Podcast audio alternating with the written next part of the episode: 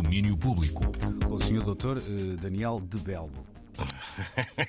Engenheiro, arquiteto, encartado, eh, com um diploma daqueles na parede. Sempre foi um sonho meu ter um diploma na parede com letra assim eh, medieval. Mas enfim, pronto, Um olha. papiro, não é? Deixe- Sim. Exato, exato. Deixemos esses sonhos privados de lado e vamos para o domínio público, porque temos preparados para amanhã um belo programa eh, que começa logo, Luís, com a entrevista com o Sr. Sonic Boom, esse grande nome, músico e produtor britânico Peter Camber, que, que vive em Portugal há mais de 5 anos e que esta semana ofereceu um concerto grátis em Lisboa. Foi uma maneira de agradecer ao país onde tem vivido nos últimos anos.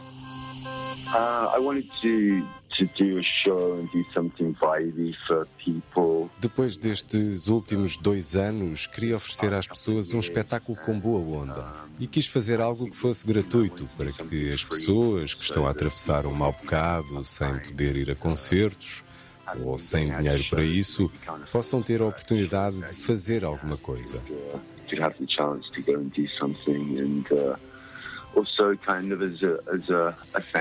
Também é uma forma de dizer obrigado a Lisboa e a todos os amigos que tenho aqui. Estou muito grato por ter podido passar o confinamento aqui, em Portugal. Ajudou-me de várias formas. Quis tentar dar algo de volta. I, I aí está, nesta entrevista, o agradecimento eh, de Sonic Boom a Portugal. Falamos também do disco mais recente de Sonic Boom, eh, que editou 30 anos depois do primeiro, e do álbum colaborativo eh, que ele fez com o amigo Panda Bear aqui em Lisboa e de como foi passar o confinamento em Portugal. E durante a pandemia também foi feito Wildflowers, o novo álbum dos dinamarqueses Afterklang. Ele foi editado hoje. E amanhã vamos ouvir a entrevista da Marta Rocha com o vocalista Casper Clausen, que também recentemente editou o seu primeiro disco em nome próprio. E isso, diz ele, fez a diferença quando voltou a trabalhar com a banda. É incrível estar numa banda onde faço uma coisa e talvez um pequeno rascunho, e depois eles pegam nele e trabalham por cima, ou comentam, ou conversamos, ou acrescentamos pequenas coisas. É um processo em que deixamos as canções passar pelos nossos estômagos para filtrar. O que fica é aquilo a que chamamos de afterclang. It's just this kind of process of letting the songs go through all of our stomachs and filtering through, and the things that stick is the things that uh, that that we call afterclang. Já sabemos que a Dinamarca passa pelo estômago a música, é o que diz Casper Clausen, disco novo dos Afterklang, já está pronto para ouvir nas plataformas. Amanhã, entrevista completa no domínio público. Também vamos ao cinema, temos estreias.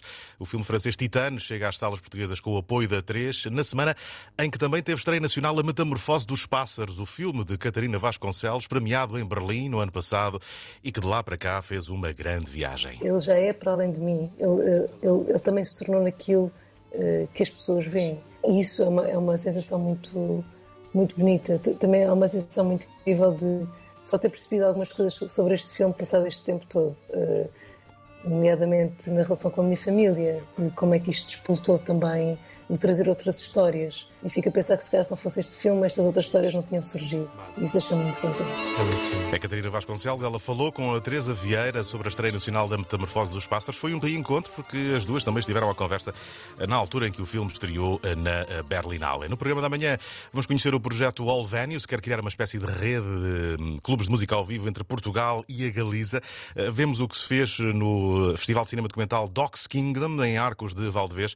E também eh, vamos eh, conhecer um nome eh, que, quando foi dito eh, desta forma, Ninguém sabia muito bem o que é que estava a acontecer e não era só porque este senhor falava em sueco. Nobelpriset i litteratur år 2021 tilldelas romanförfattaren Abdulrazak Gurna. Abdul Razak Gurna eh, foi uma grande surpresa, eh, um nome pouco conhecido e que provavelmente vai ser familiar eh, de todos eh, depois de ouvirem a conversa entre a Mariana Oliveira e a Isabel Lucas sobre o novo Nobel da Literatura. Alguém que tem uma, uma obra vasta, tem 10 romances eh, publicados, eh, tem contos, tem ensaios, é um estudioso das eh, literaturas em língua inglesa, eh, contempla também este mundo onde ele vem, que é o mundo do índico, e ele traz eh, para a literatura que faz esse mesmo universo. É um universo de muitos cruzamentos culturais, religiosos, eh, comerciais, eh, étnicos, e, e é esse hibridismo e essa mestiçagem de que ele é feito também, não é?